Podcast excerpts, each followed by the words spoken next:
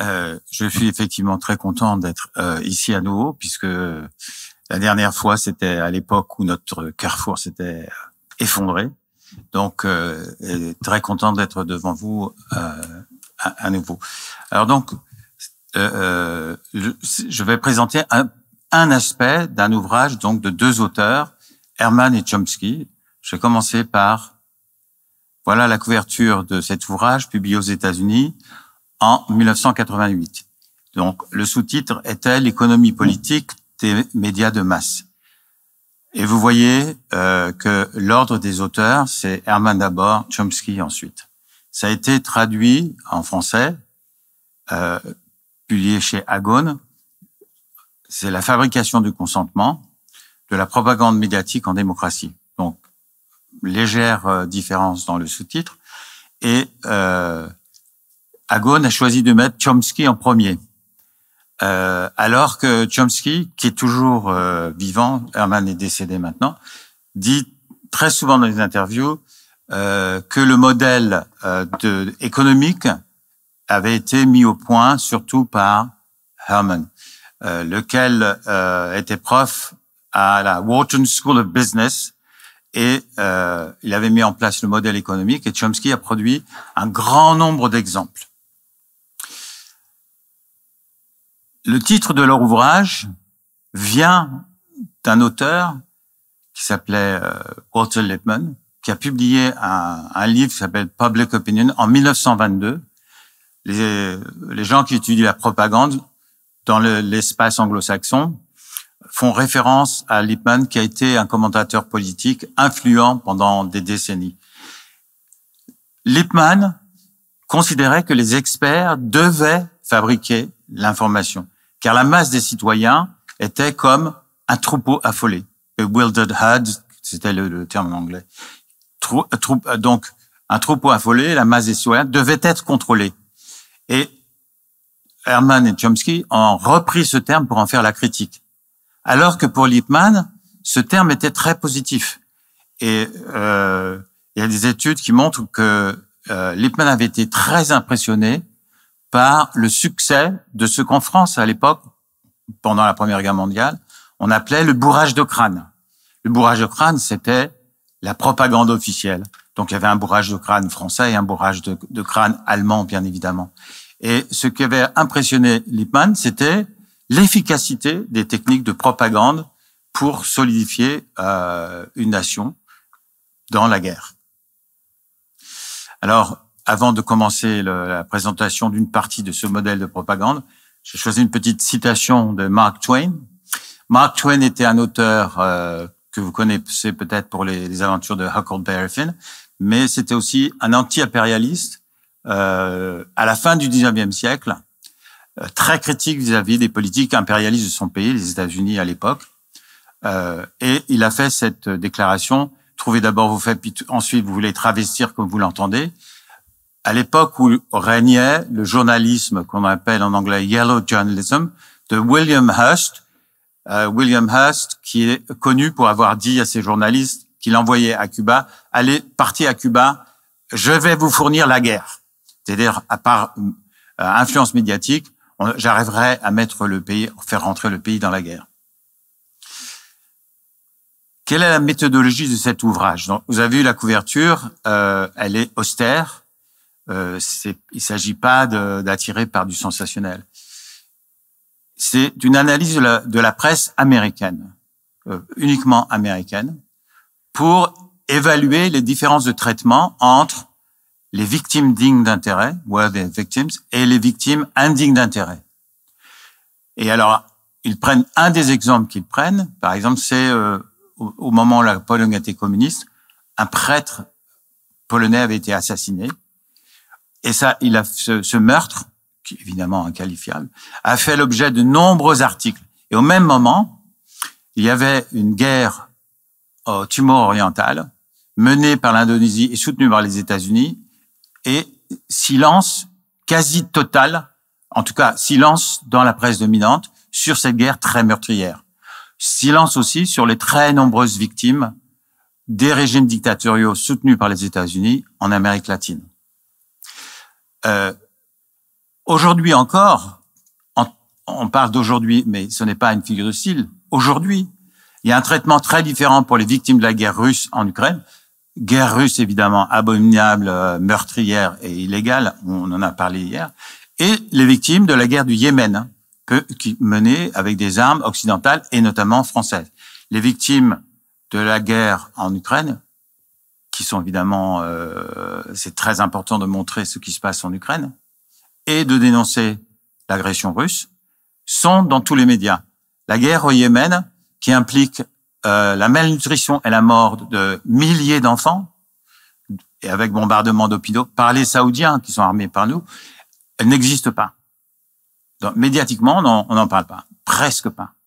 Donc, il y a une différence de traitement importante.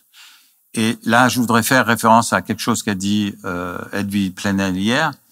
Euh, lorsque j'ai posé la question euh, justement de cette différence de traitement, elle dit oui, mais euh, dans les démocraties, les guerres sont mieux documentées.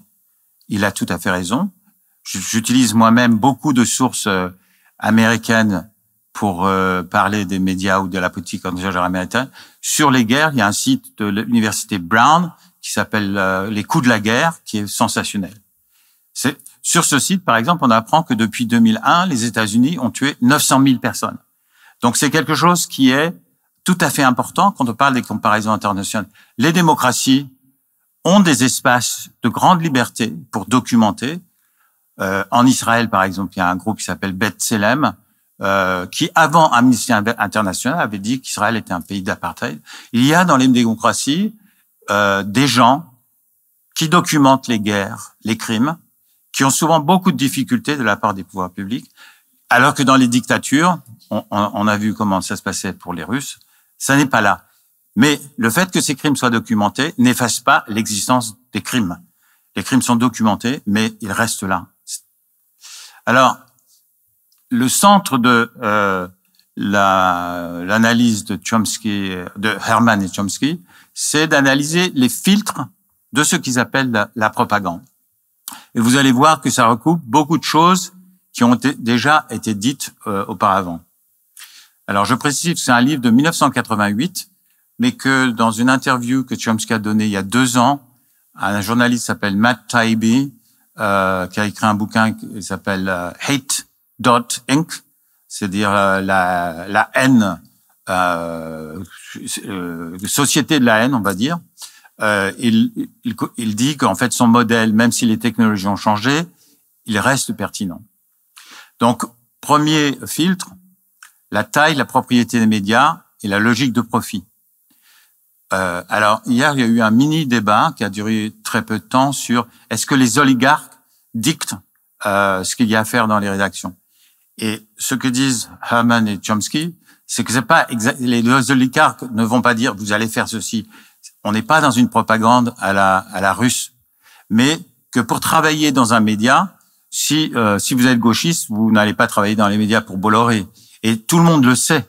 Donc personne ne va s'aventurer à, à, dire quelque chose qui peut aller contre euh, les, euh, ce que veut Bolloré. Euh, alors, les médias, et là, c'était plus vrai aux États-Unis en 88, c'est devenu vrai en France, font partie de grandes entreprises. C'est donc une toute petite branche dans des grandes entreprises, sauf quelques médias indépendants. La scène des médias indépendants euh, américains est, euh, est, impressionnante. Il y a énormément de médias, médias indépendants, très actifs, euh, très bien informés, qui donc euh, vivent selon une logique différente. Pour les autres, la, euh, le domaine, le, le, leur aspect fondamental, c'est la recherche du profit. Euh, la recherche du profit et aussi euh, la recherche d'influence, c'est-à-dire qu'un média peut euh, perdre de l'argent dans le cadre d'un plus grand groupe, mais il y a, des, il y a énormément de journalistes qui sont euh, congédiés tout simplement pour rentabiliser euh, un, un, organe de, de, de, presse. Alors, par exemple, le Washington Post a été racheté par Bezos. Il continue effectivement à faire des enquêtes très intéressantes. J'en ai mentionné une hier sur les euh, Afghanistan Papers, mais on aurait du mal à imaginer que le Washington Post ferait une enquête sur les conditions de travail des employés d'Amazon, parce que Bezos est le propriétaire, était le propriétaire d'Amazon, et qu'il garde son emploi. Alors, en anglais, il y a un proverbe, euh, enfin anglais surtout britannique, Who pays the piper calls the tune. C'est-à-dire, celui qui donne de l'argent aux joueurs de cornemuse choisit la musique qui va être jouée. Euh, il est évident que euh, ce qui finance les, les, médias a une importance énorme. Encore une fois, pas en choisissant directement tel ou tel euh, thème. Ce qui était vrai en 88 l'est toujours en 2002 aux États-Unis et de plus en plus en France. Bon, alors euh, plusieurs fois on a évoqué les rapports entre Bolloré et Zemmour. Sans Bolloré, il n'y a pas de Zemmour. Deuxième filtre, la publicité. Alors c'est quelque chose que qu'on oublie parce que la publicité est omniprésente. Mais la publicité est une forme de propagande.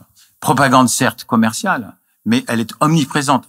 Et dans les médias de service public en France, euh, qui n'avaient autrefois aucune publicité, il y a de la publicité fréquemment. La publicité, euh, bon, euh, pour ceux qui ont vu le film Media Crash, euh, on voit comment les annonceurs peuvent exercer une influence sur un média, aussi puissant soit-il, comme Le Monde. Si un média dépend de la publicité et que qu'un annonceur décide de retirer ses annonces, ça fait un manque à gagner important.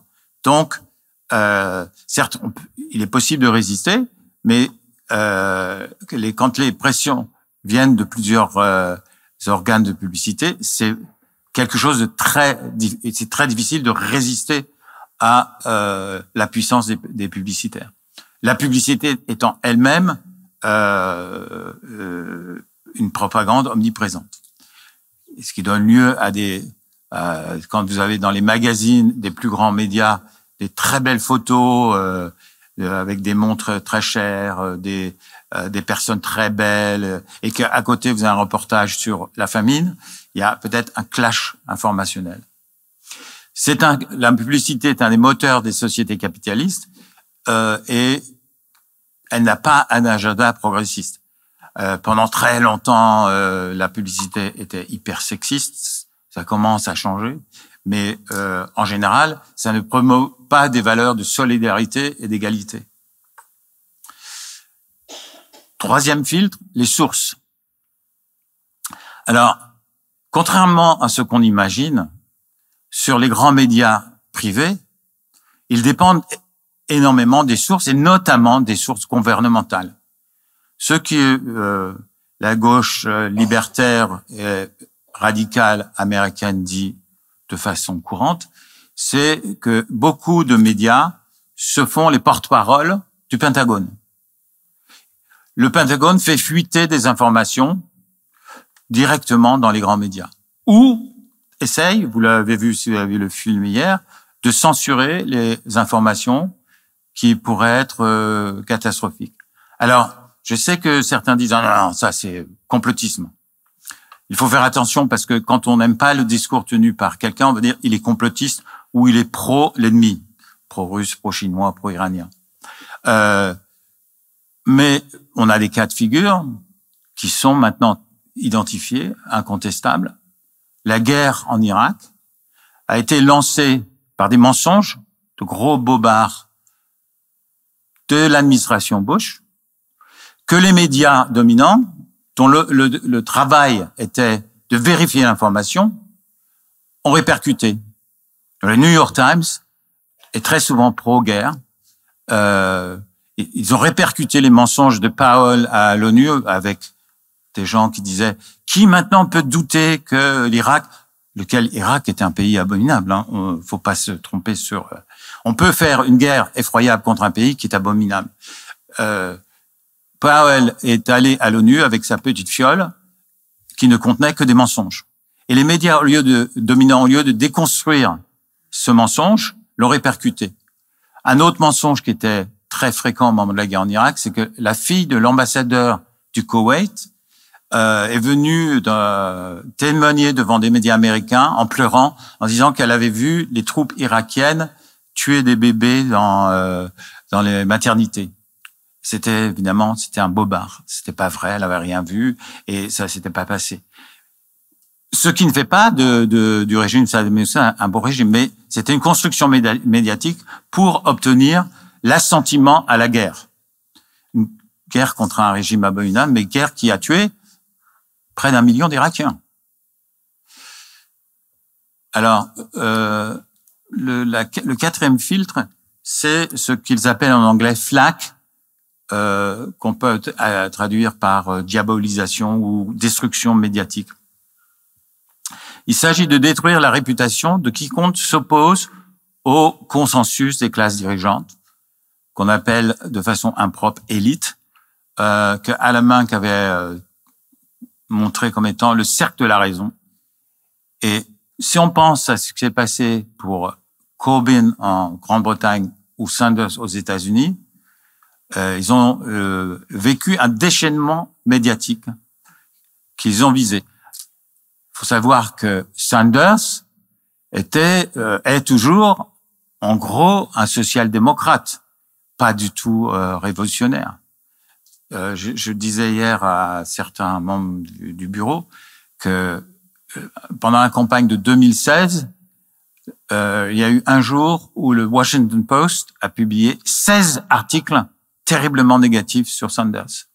Donc, tir à vue contre euh, les, les dirigeants qui s'opposent au consensus médiatique. Ce qui n'est pas étonnant quand on pense à la concentration des médias. Bon, euh, cette, cette carte d'une d'Acrimed publiée par le monde euh, diplomatique montre que 9 millionnaires composent 90 médias des, euh, les plus importants en France. Et quiconque euh, tient une ligne euh, qui s'écarte d'une ligne dominante euh, et fait l'objet d'une euh, diabolisation extrême. C'est quelque chose qui existait donc en 88 tout en de Herman et Chomsky, ça existe toujours. Et ça existait au temps de William Huss et de, du, du, journalisme de caniveau, euh, qu'on appelait aussi gutter press, hein, Yellow Journalism gutter press. Alors le cinquième filtre, c'était 88. Euh, Herman et Chomsky disent l'anticommunisme. L'anticommunisme, ça a un petit peu changé, bien qu'avec la Chine maintenant, la Chine qui est un pays problématique sur le plan des médias, évidemment, mais euh, l'anticommunisme a été euh, remplacé par euh, l'antiterrorisme pendant un certain temps, mais euh, si le communisme en tant que tel n'est pas n'est plus visé, les euh, citoyens américains ou français ou britanniques qui expriment des euh, des doutes sur les déclarations officielles sont accusés d'être partisans du régime du régime ennemi russe, chinois, iranien.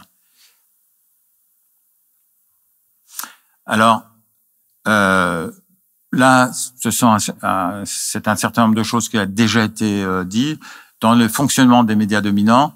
Il y a le, le, le choix des thèmes abordés est tout à fait important. C'est-à-dire qu'il y a des choses qui sont abordées et des choses qui ne sont pas abordées. Bon, là, on vient d'entendre la différence entre le mouvement de protestation pour le climat et puis les, les gilets jaunes. Ceci dit, sur le climat, euh, les, les, autorités ne cèdent pas et n'avancent pas euh, sur la présentation. Euh, il y a aussi l'organisation des préoccupations, c'est-à-dire, euh, par exemple, euh, à chaque fois qu'il y a une campagne électorale en France, le thème de l'insécurité euh, revient en boucle, surtout dans les médias de droite, sans explication de l'origine de l'insécurité. Et par exemple, que la pauvreté euh, est un, phénomène important dans bon, le, le choix des cadres pour euh, euh, présenter l'info, les filtres, le bornage du débat, bornage du débat, ce qui s'appelle Overton Window, c'est-à-dire qu'est-ce qui va être mis en débat, avec création de tout un tas de débats futiles pour éviter les questions fondamentales. Euh, Est-ce que il reste une minute, c'est ça? Euh, Alors, il y a une petite vidéo qui, qui dure quatre minutes. Et on peut la passer. Euh, une petite vidéo qui reprend euh, le modèle de, de, propagande de Chomsky euh, en, en, BD. La BD, c'est, je suis pas spécialiste du tout, mais qui est en anglais. Donc, euh, ça fera un petit sage linguistique pour ceux d'entre vous qui ont un peu oublié l'anglais. Ça reprend tout, tout ce que je viens de dire là. Donc, si, si on peut envoyer la vidéo. Beep, beep, beep. Propaganda. Many use the word when talking about countries like North Korea, Kazakhstan, Iran.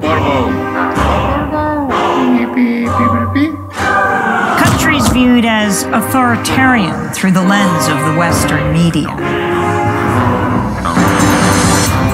Press freedom, freedom of thought. People use those terms when talking about countries like the United States, France, Australia, democracies. In 1988, Noam Chomsky co authored a book with Edward Herman called Manufacturing Consent. It blasted apart the notion that media acts as a check on political power, that media inform the public, serve the public, so that we can better engage in the political process. In fact, media manufacture our consent. They tell us what those in power need them to tell us so we can fall in line. Democracy is staged with the help of media that work as propaganda machines. Media operate through five filters. The first has to do with ownership.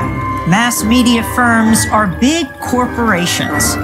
Often they're part of even bigger conglomerates.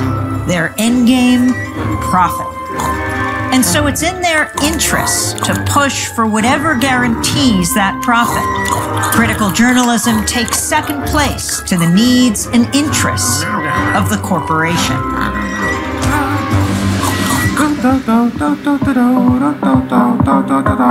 The second filter exposes the real role of advertising.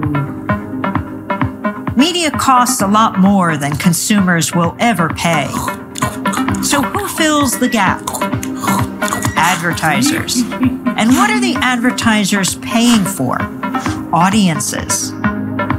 And so, it isn't so much that the media are selling you a product, their output. They're also selling advertisers a product you. Does the establishment manage the media? That's the third filter. Journalism cannot be a check on power because the very system encourages complicity. Governments, corporations, big institutions know how to play the media game. They know how to influence the news narrative. They feed media scoops, official accounts, interviews with the experts. They make themselves crucial to the process of journalism. So those in power and those who report on them are in bed with each other. If you want to challenge power, you'll be pushed to the margins. Your name won't be down. You won't be getting in. You've lost your access. You've lost the story. When the media, journalists, whistleblowers, sources stray away from the consensus, they get flat. That's the fourth filter.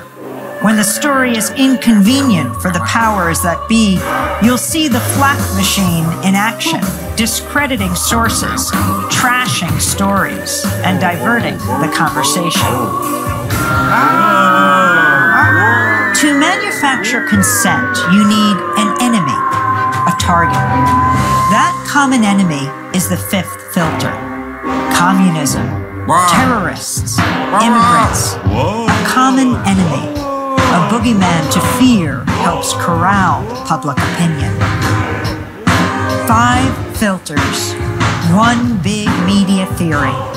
Consent is being manufactured all around you, all the time. Very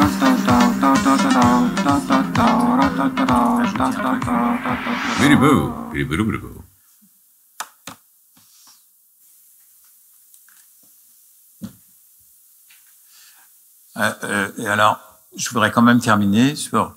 Là, c'est une citation en anglais d'une interview que Chomsky a donnée donc à Taibbi, Matt Taibbi, dans un bouquin de 2019.